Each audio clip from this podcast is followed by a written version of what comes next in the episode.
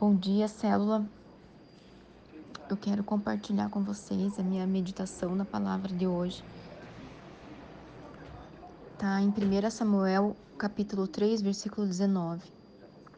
E crescia Samuel, e o Senhor era com ele, e nenhuma de, de todas as palavras deixou cair em terra. Eu não sei se você tem promessa particular de Deus. Se Deus em algum momento da sua vida fez promessas para você, se Ele te falou sobre coisas futuras é, que você viveria. Mas eu quero te dizer que, assim como o Senhor não deixou que nenhuma das suas promessas, das suas palavras sobre a vida de Samuel caísse em terra, deixasse ser cumprida, assim é com a nossa vida. Porque o mesmo Deus de Samuel é o nosso Deus. E às vezes é, Deus passa um período em silêncio, às vezes nós estamos em lutas constantes no meio do vale, às vezes é, são períodos áridos, períodos de, de deserto, períodos de solidão, períodos difíceis de luta. Ou às vezes são períodos leves, tranquilos, mas em que o silêncio de Deus impera. Mas eu quero dizer para você que nenhuma das suas palavras deixou cair em terra. E ele não deixará que as promessas que ele fez para você caia em terra. Porque a palavra de Deus diz que o que sai da boca de Deus, a palavra que sai da boca de Deus, ela não volta para ele vazia, sem antes cumprir o propósito que lhe foi dado.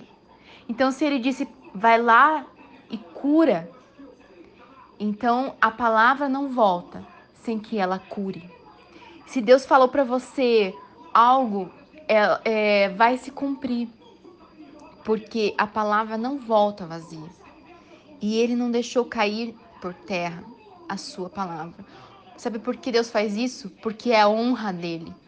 Porque diz sobre o caráter dele. Deus não é como nós que às vezes prometemos aos nossos filhos ou a qualquer outra pessoa, assim, por Sabe quando as crianças estão ali em cima de você e você precisa trabalhar ou você precisa fazer outra coisa e você fala: "Tá bom, tá bom, daqui a pouco eu te levo então". Ou daqui a pouco a mãe compra aquele presente. E você acaba não comprando, você só falou, só prometeu para ter um pouquinho de, do sossego. Deus não faz isso. Deus não não é homem para que minta e nem filho do homem para que se arrependa. Então, se ele prometeu, ele vai cumprir. Se ele prometeu, ele, ele colocou em, em xeque a dignidade dele, o caráter dele. Então ele vai cumprir. Mas por que, que às vezes as promessas de Deus elas, elas tardam? Não é que elas tardam, gente.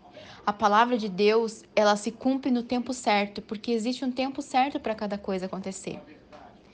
E nós precisamos estar sob a fidelidade e as mãos de Deus.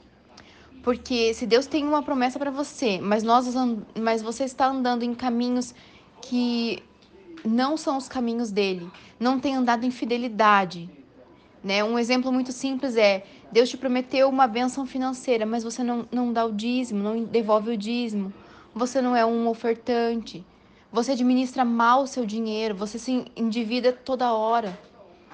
Então, nós precisamos tomar iniciativas para que as promessas de Deus se cumpram.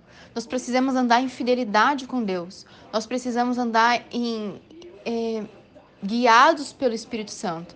Deus, eu preciso, eu tenho dois caminhos para seguir agora. O que, que eu faço? Qual é a tua vontade? A paz que excede o entendimento, ela vem sobre nós para nos direcionar qual é o caminho. Você não vai errar o caminho se você estiver no centro da vontade de Deus. Então nenhuma palavra deixou cair em terra. Samuel tinha uma vida de oração, tinha uma vida de consagração a Deus. E isso nos ajuda a mantermos no caminho, a não perdermos a direção. One way, quer dizer, único caminho. Só tem um caminho e é por ele que nós devemos seguir. Então, guarde essas palavras para você hoje, que é o que ele te prometeu vai se cumprir mas depende também que você se posicione, que você se coloque no caminho que ele trilhou para você. Amém?